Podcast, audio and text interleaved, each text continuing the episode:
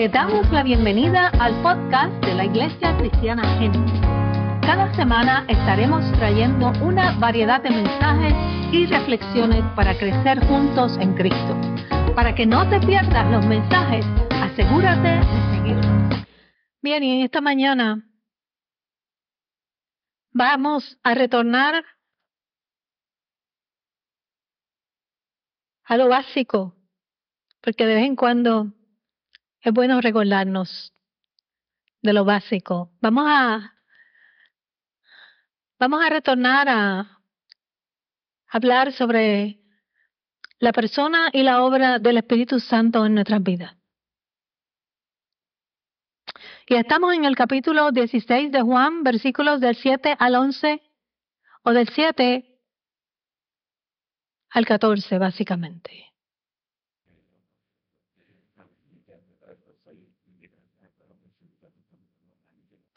Y nos ponemos en pie para honrar la palabra del Señor.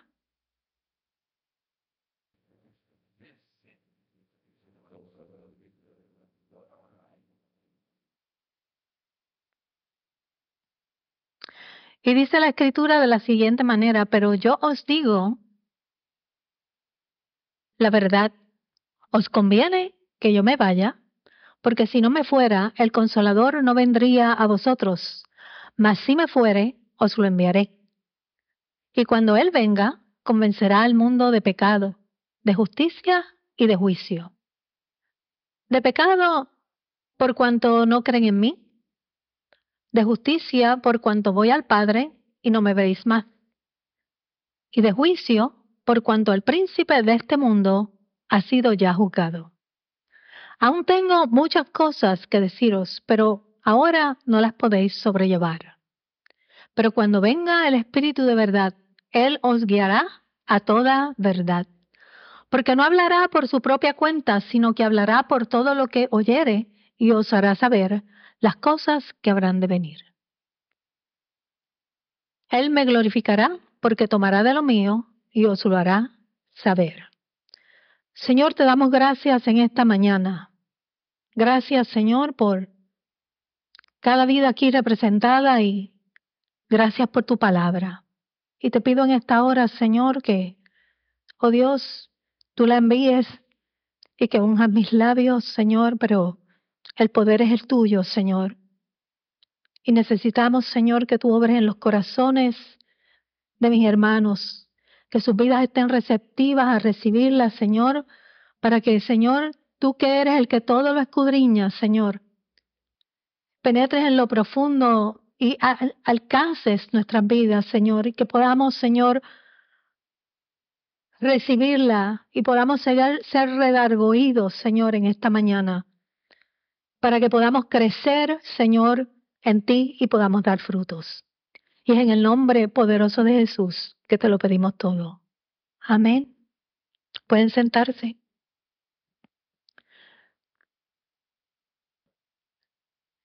Entonces pretendamos que a usted en esta mañana se le ha encargado presentarle a una persona muy especial, presentar a una persona muy especial a un grupo de invitados.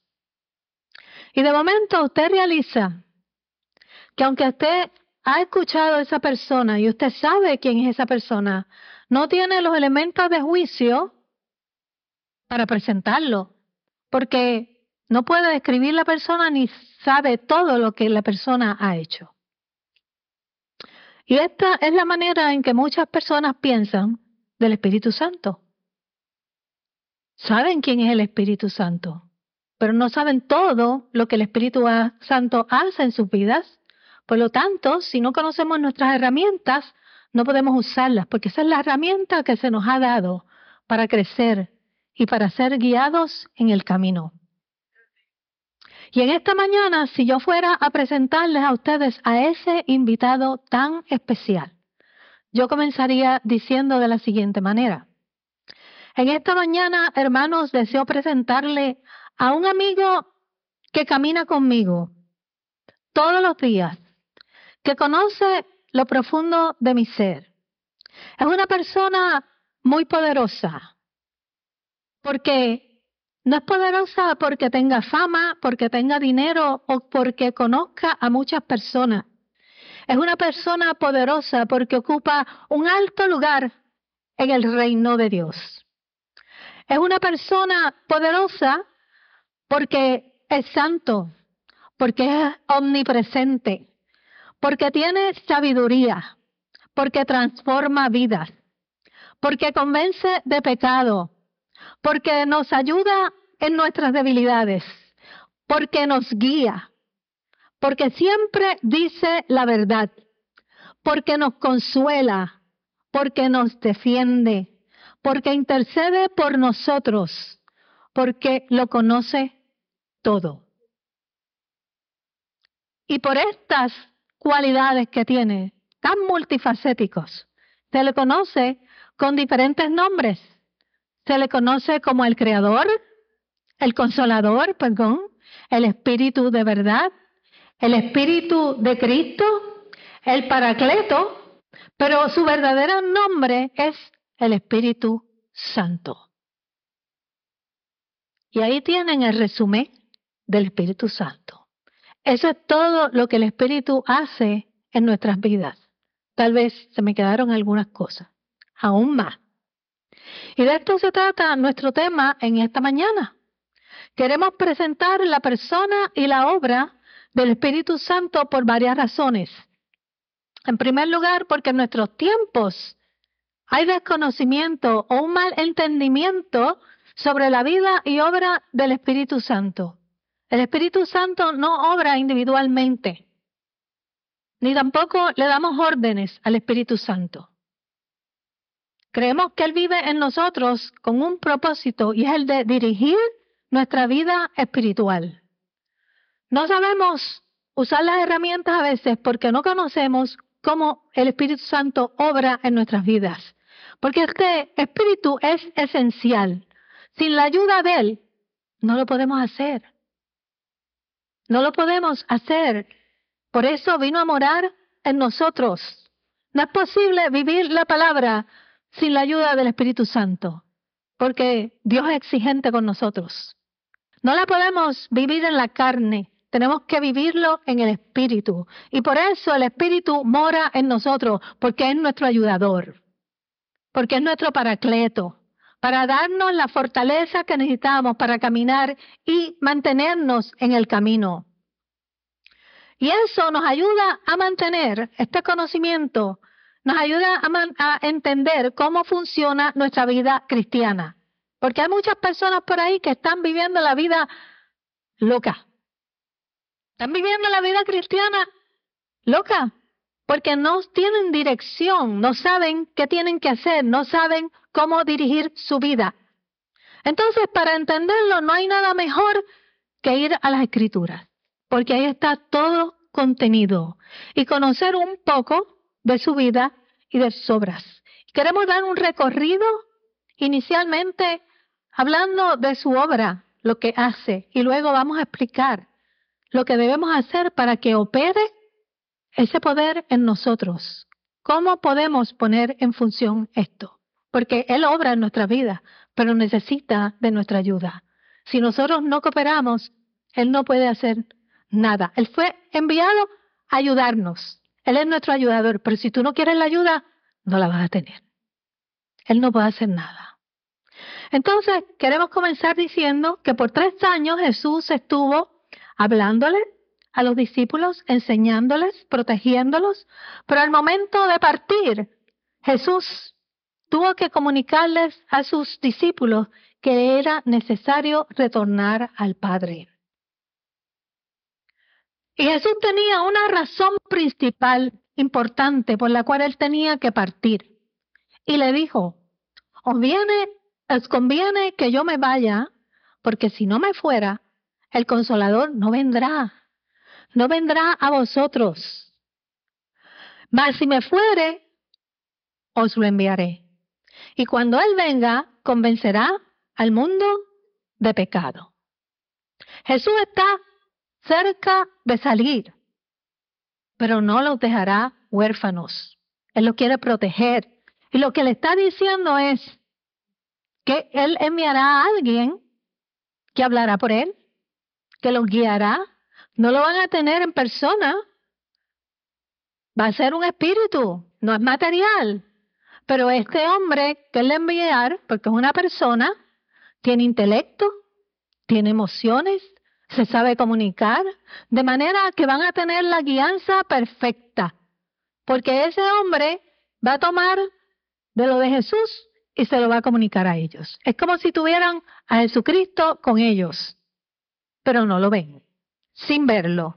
O sea que Jesús envió al Espíritu Santo a continuar la obra que él había comenzado. Y los discípulos nunca perdieron entonces la figura de Jesús, nunca la perdieron. Nunca la perdieron. Y si ellos lo hubiesen perdido, también nosotros lo hubiésemos perdido porque nosotros no vimos a Cristo como ellos lo vieron. No tuvieron, no anduvimos con Jesús, pero lo tenemos a través, y ellos lo tuvieron a través de la obra del Espíritu Santo en sus vidas. Este es el trabajo del Espíritu Santo, encaminar nuestras vidas espirituales, enfocando a Jesús como modelo. Siempre hablando y modelándonos a Jesucristo. Y por eso nos dice el autor de los Hebreos que corramos la carrera poniendo nuestros ojos en Jesús, el autor y consumador de la fe. Es por eso que cuando recibimos a Jesús, el Espíritu Santo inmediatamente viene a morar a nuestra vida, porque Jesús lo envió hace tiempo. Hace tiempo que lo envió. Y entonces sale uno y viene el otro, ¿verdad? Fíjense, así es como este proceso ocurre. Somos impactados por la palabra. La palabra produce fe en nosotros. La fe nos lleva a recibir a Jesús. Y cuando recibimos a Jesús, de inmediato recibimos al Espíritu Santo como nuestro ayudador. Mora en ti, camina contigo, Ahí tenemos las tres personas de la Trinidad obrando simultáneamente y no nos hemos dado cuenta del milagro que ha ocurrido en nuestras vidas. Ha obrado en usted Padre, Hijo y Espíritu Santo. Y usted no se va solo, se lleva al Espíritu con usted, que es lo mejor de todo. Va a caminar y a morar con usted, la tercera persona de la Trinidad. La que el mundo no puede recibir Dice que tampoco la ve, no lo conoce, pero nosotros le conocemos porque mora con nosotros y estará con nosotros. Porque Jesús estaba limitado en tiempo y en lugar, pero el Espíritu no está limitado. Doquiera que vayamos, el Espíritu va con nosotros, nos acompaña. Porque Jesús nos prometió que nunca estaríamos solos. Y el Espíritu nos da testimonio de Cristo. Y Cristo nunca nos deja solos porque el Espíritu está con nosotros. La llegada del Espíritu, hermanos, representa el cumplimiento final de la promesa que Jesús le hizo a sus discípulos cuando les dijo, he aquí, yo estoy con vosotros todos los días hasta el fin. No está físicamente, pero está con nosotros espiritualmente. El Espíritu nos permite tener comunión con Él todos los días. Todos los días usted tiene esa oportunidad. Yo no sé si usted toma provecho de esa oportunidad, pero nos lo permite todos los días, en todo momento y en todo lugar. Y asumir que todos los cristianos conocen cómo opera el Espíritu Santo en sus vidas es un error. Yo escucho mucho todos los días. Los cristianos saben quién es el Espíritu Santo, pero la mayoría no conocen al Espíritu Santo a pesar de que mora en ellos. No saben cómo activar ese poder en sus vidas. No saben cómo relacionarse con ese Espíritu que mora en sus vidas. Pues quiero decirte que lo primero que hace el Espíritu en nuestra vida es convencernos de pecado. Cuando Jesús le habla a sus discípulos, le habló a sus discípulos, le dijo, y cuando venga, y cuando Él venga, convencerá de pecado al mundo. Cuando tú viniste a Cristo, tú viniste porque viniste convencido de que eras un pecador, convencido Te tiene que convencer de pecado para que te puedas arrepentir. Porque si no te arrepientes, no llegas a Jesús. Y sabes qué? A veces no nos enteramos que estamos pecando porque el pecado se ha normalizado en nuestra sociedad. Y la manera en que lo justificamos es diciendo, todo el mundo lo hace, ¿y por qué yo no lo puedo hacer? Entonces el Espíritu Santo tiene que venir a donde ti para decirte, eso no se hace, como los nenes chiquitos. No se hace, estás acostumbrado a hacerlo porque todo el mundo lo hace, pero no se hace. Búscate la palabra, la palabra te lo dice. Entonces nosotros tenemos que recibirlo y tenemos que obedecer. Esa es la parte que nos toca a nosotros hacer. Porque Él te puede reprender, pero si tú no lo recibes, te quedaste en el mismo lugar. Miren, cuando los judíos crucificaron a Jesús, ellos estaban convencidos de que lo estaban haciendo bien. Jesucristo era un hereje, un enemigo de Dios, era un blasfemo. Decía cosas que no debía decir. Y después que recibieron el Espíritu Santo, y escucharon el discurso de Pedro, ¿sabe lo que pasó? Que se compungieron y dijeron, ¿y ahora qué hacemos? Hemos matado al Mesías. ¿Y qué vamos a hacer? En aquellos maneras, en aquellos momentos se dieron cuenta del pecado o del error que habían cometido. Fueron convencidos de pecado por el Espíritu Santo. La palabra Convencer que Juan utiliza es la palabra original de griego que se usa para concientizar la mente y el corazón. Te llega convencimiento a la mente y al corazón de que cometiste un error o de que pecaste. Porque el Espíritu de Dios es el Espíritu de verdad. Por eso te guía a toda verdad. Te guía a la verdad. El Espíritu Santo no solo te guía, te ayuda. Es tu paracleto. Nos ayuda en nuestra debilidad. A veces nos sentimos que no tenemos la fortaleza para hacer algo. Cuando yo me siento así, yo me voy a orar. Porque no puedo. Y cuando me levanto, yo sigo haciendo mis cosas y cuando termino digo, lo hice. Lo hice y no sentí, no me sentí mal. Yo me voy a orar. Este hombre aboga por nosotros. El paracleto es el abogado. Él es nuestro abogado. Él, él aboga por nosotros como nuestro defensor, así como Jesucristo también aboga por nosotros. Y nos recuerda las palabras de Jesús. Hay muchos cristianos por ahí buscando guianza, guianza espiritual, guianza de Dios. Están perdidos. Pero dice la palabra en Romanos 8:14 que todos los que son guiados por el Espíritu de Dios son hijos de Dios. Y si tú recibiste a Jesucristo como tu Salvador, tú no debes andar perdido. ¿Por qué te sientes perdido? Si el Espíritu te guía a toda verdad, te da guianza espiritual. Dice que todos los que son guiados por el Espíritu, o sea, si tú eres hijo de Dios, Tú debes estar guiado por el Espíritu. Tienes que aprender a dejarte guiar. Porque a veces estamos perdidos, pero es que no nos queremos dejar guiar. Entonces, tú solo no lo puedes hacer. ¿Sabes por qué? Porque Jesús te lo mandó precisamente porque no podías. Por eso te mandó un ayudador. Necesitamos el ayudador.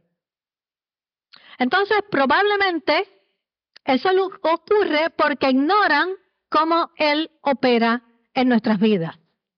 Por esto es que muchos nos encontramos perdidos y están buscando señales externas sin entender que la guianza vive en sus vidas. Tú eres las personas poniendo señales, si esto pasa, si esto pasa, pues eso no está mal. Pero tú sabes que la guianza está aquí adentro, es interna. Él da testimonio a nuestras vidas. Y si nosotros tenemos guianza interna, no necesitamos la externa. Para eso Él nos mandó a este paracleto. Si escuchas la voz de Dios, hay crecimiento. Tú creces cada día en, tu, en el espíritu. Sigues transformando tu vida. Ese es el trabajo del espíritu.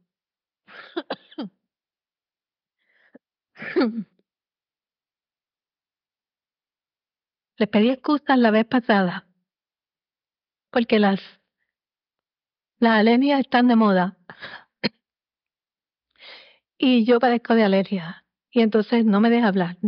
Pedí excusas la vez pasada y no tosí. Hoy no pedí excusas y estoy tosiendo, así que me excusan.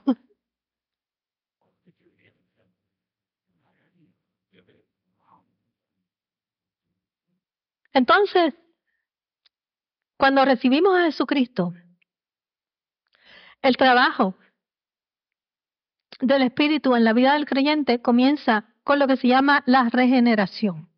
O sea, que nosotros recibimos nueva vida. Dios pone nueva vida en nosotros. Y la palabra dice en Romanos 8:8 que los que viven según la carne no pueden agradar a Dios.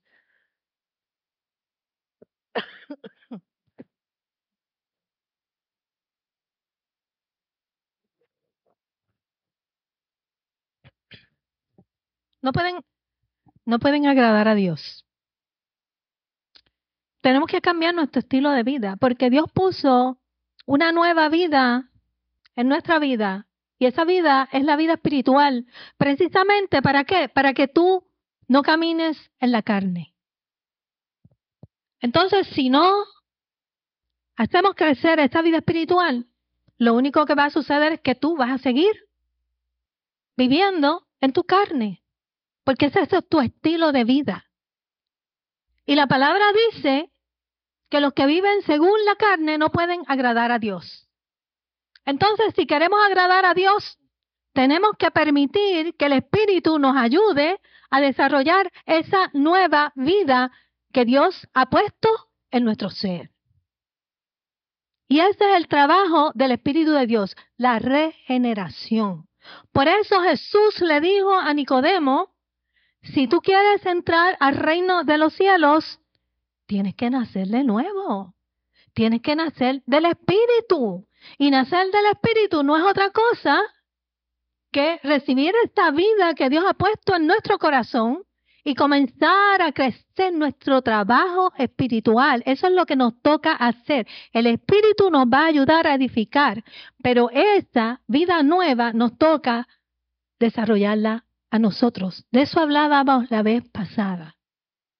Y voy sobre esto porque mis hijas me criticaron y me dijeron, tú hablaste mucho de eso, pero si tú no le explicas a la gente cómo hacerlo, pues la gente no va a entender. Pero esto es tema viejo, lo hemos dicho tantas veces, pero vamos a repetirlo de nuevo, ¿verdad? Para que a veces esto es como un rompecabezas una ficha aquí, la otra allá, y entonces vemos the big picture, ¿verdad? Así es que cuando el Espíritu viene a morar a nuestras vidas, nacemos a una nueva vida y esa es la vida que tenemos que estar desarrollando para poder agradar a Dios, porque queremos dejar, queremos dejar de vivir en la carne. Y el poder entonces del Espíritu Santo, luego que comienza a crecer esa vida en nosotros, nos transforma. Cuando dejamos el viejo hombre, nuestro yo, atrás, para darle paso a esa nueva vida. Morir a yo es necesario. Esa es tarea tuya. El Espíritu te ayuda, pero te toca a ti decirle que no. Yo tengo algo nuevo. Yo tengo algo nuevo que quiero desarrollar. Yo quiero agradar a Dios. Entonces, el hombre viejo no tiene espacio en tu vida si tú quieres agradar a Dios. Y una vez comenzamos con ese proceso de transformación, automáticamente, hermanos, se da la santificación en nuestras vidas. Porque estamos viviendo en el Espíritu, conforme al modelo de Jesucristo, porque Él es nuestro modelo. Y entonces podemos decir que hemos sido santificados. El cristiano que vive esa nueva vida, hermano, está edificando la vida espiritual de la que hablábamos la vez pasada en Corintios. Nosotros somos los que construimos ese edificio espiritual. Esa es nuestra tarea cuando venimos a Cristo.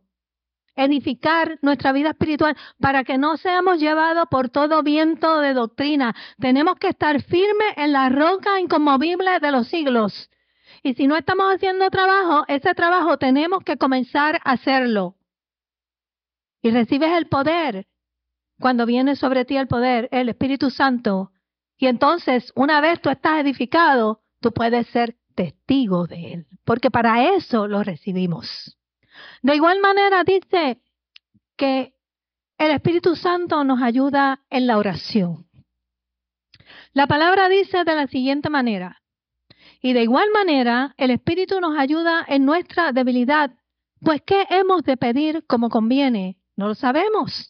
Pero el Espíritu mismo intercede por nosotros con gemidos indecibles. Mas el que escudriña los corazones, que es Dios, sabe cuál es la intención del Espíritu, porque conforme a la voluntad de Dios intercede por los santos. Cuando oramos, queremos pedir conforme a la voluntad de Dios. Eso es lo ideal. Eso es lo ideal. Oramos al Padre en el nombre de Jesús y en el poder del Espíritu. Y el Espíritu intercede por ti para pedir conforme a la voluntad de Dios. ¿Por qué? Porque Él conoce la mente de Dios y Él sabe lo que Dios quiere para tu vida. Y a veces no sabemos lo que queremos pedir. Hay circunstancias, yo no sé a usted le pasa, pero a mí me pasa cada rato. Yo no conozco el futuro. Y hay circunstancias en que nos vemos en dificultad porque no sabemos qué es lo mejor para nosotros. No sabemos. Circunstancias difíciles, específicas. Y lo más sabio es pedir conforme a la voluntad de Dios, como pidió Jesús en el huerto del Getsemaní. Padre, que no se haga mi voluntad, sino la tuya. Él nos guía en la oración, Él nos guía para que pidamos sabiamente. Y de aquí es que crece la seguridad nuestra que tenemos de que no importa lo que ocurra, no importa, todas las cosas ayudarán para bien, para aquellos que están en Cristo. Porque Cualquier cosa que nos ocurra será buena, aunque se vea mala. Esa es la fe que usted tiene. A veces lo que queremos no llega. Y a veces queremos empujar nuestra agenda, pero tampoco llega. Porque Dios nos da de acuerdo a sus propósitos.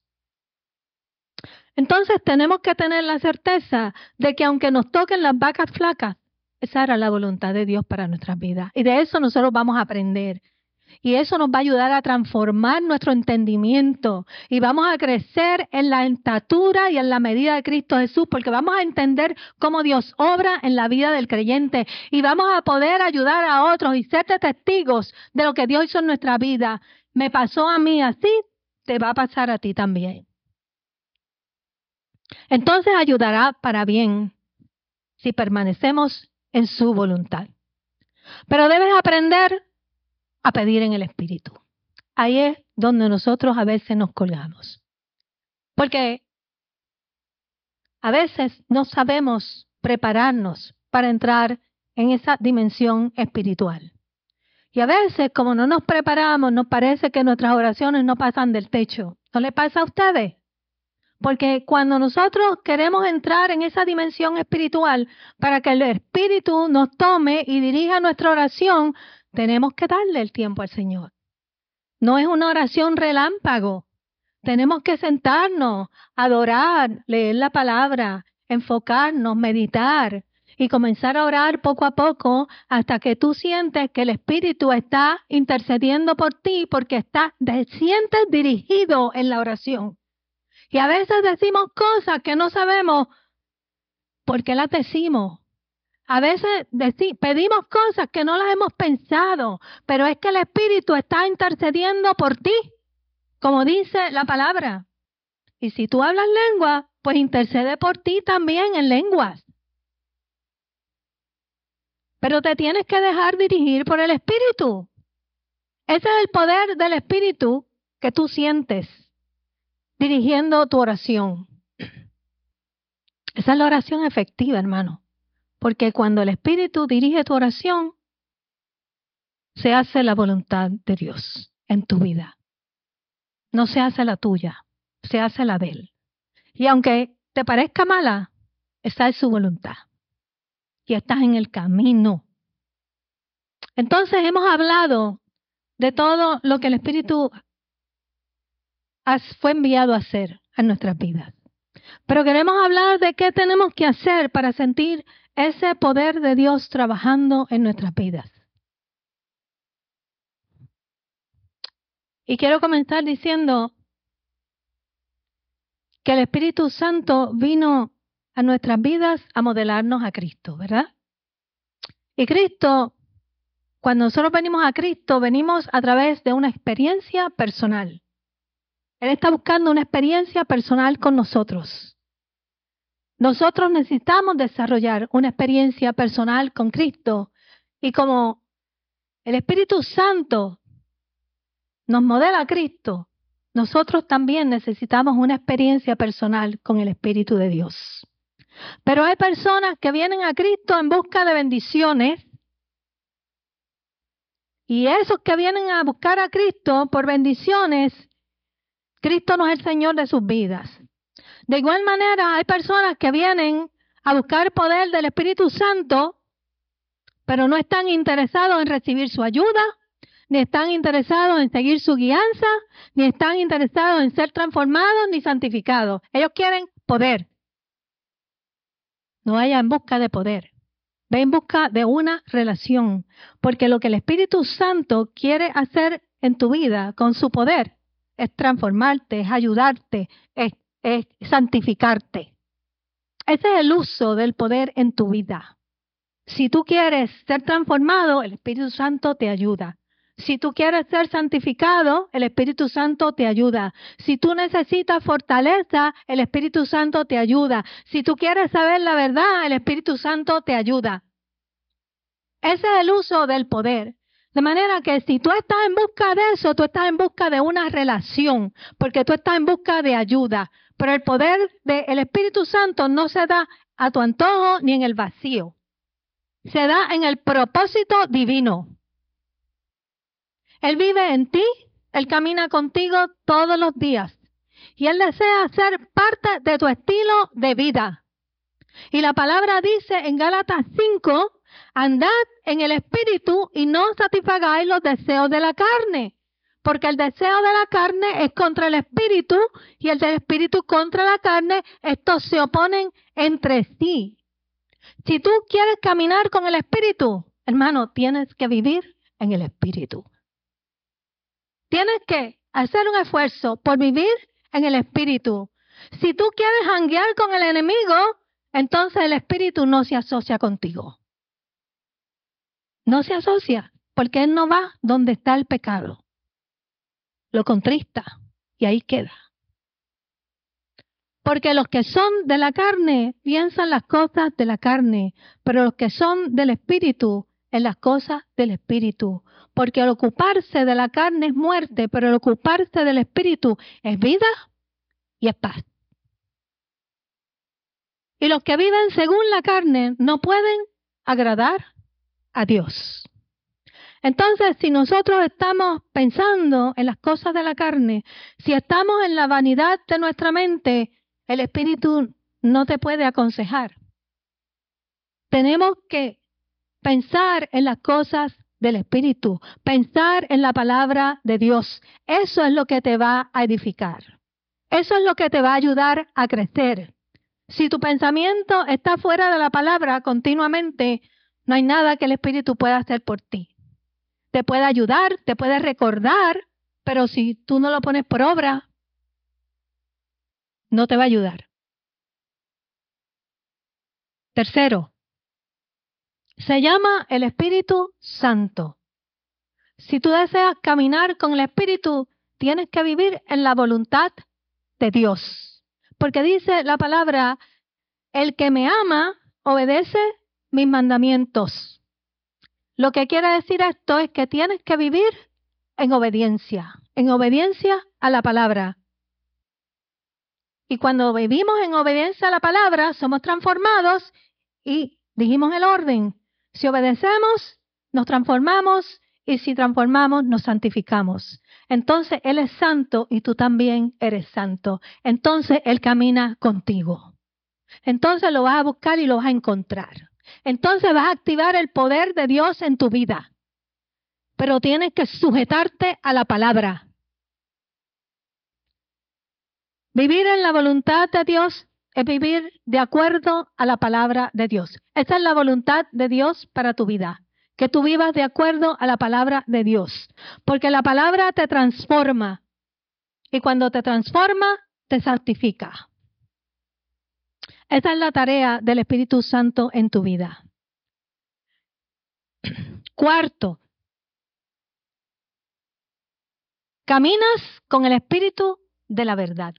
Este es el Espíritu de verdad.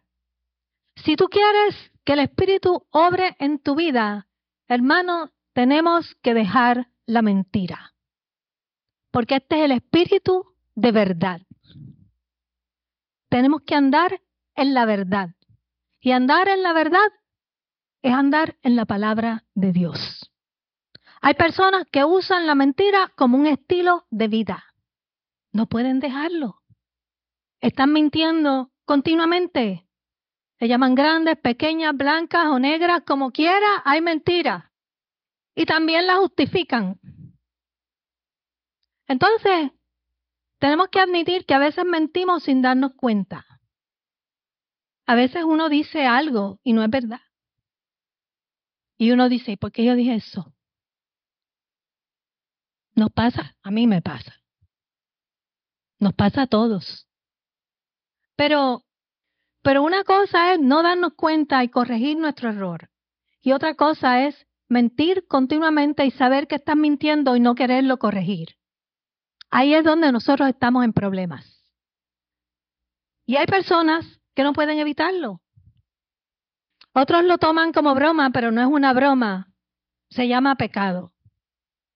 Se llama pecado. Es el octavo mandamiento. Entonces tenemos que andar en la verdad porque eso afecta nuestro carácter y afecta nuestro testimonio. Debemos traer, hermanos, nuestra verdad delante de Dios y arrepentirnos, no negar ni justificar nuestra mentira. Porque hay personas que yo necesitaba hacer eso.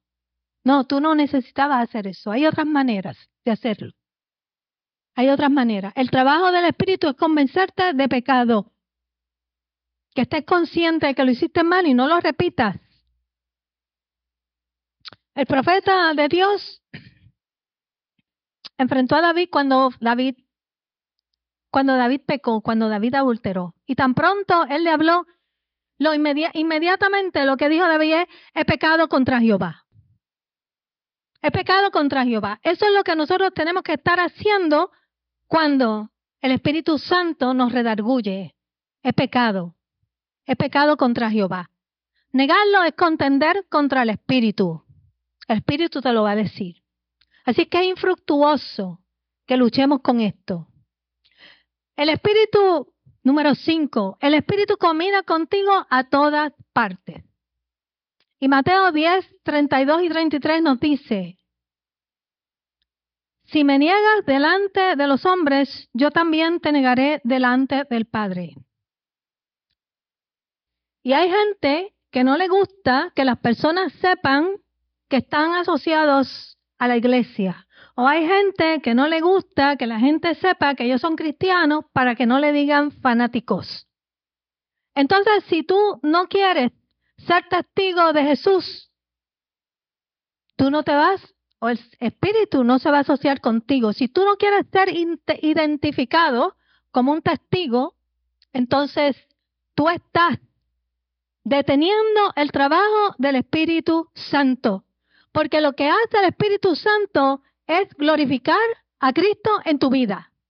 Y si tú no quieres ser testigo de Cristo, tú estás deteniendo ese trabajo. Dice, recibiréis poder y me seréis testigos.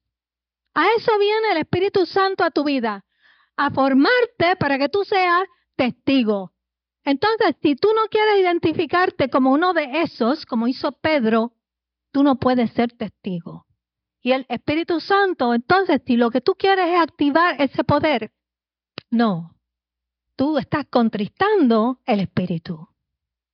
Hermano, Dios puso el Espíritu en nosotros para que seamos conocidos por el poder que Él ha puesto en nuestras vidas, para que seamos diferentes.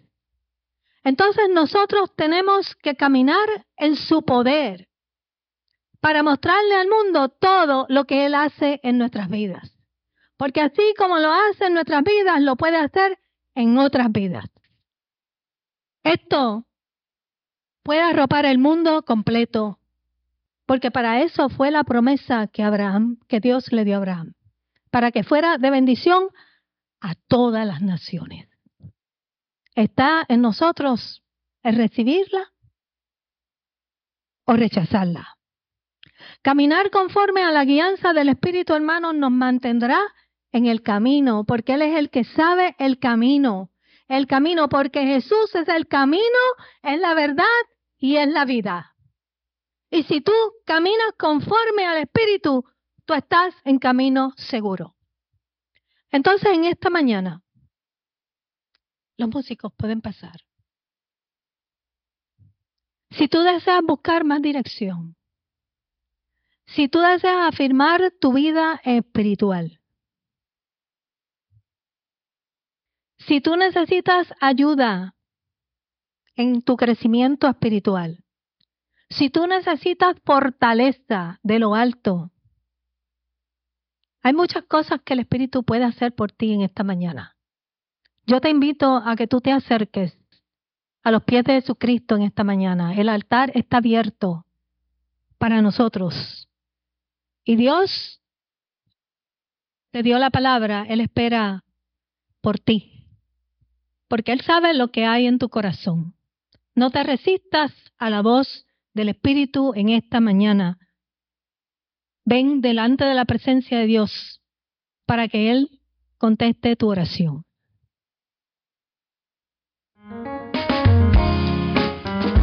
Les damos las gracias por acompañarnos y escucharnos en el día de hoy.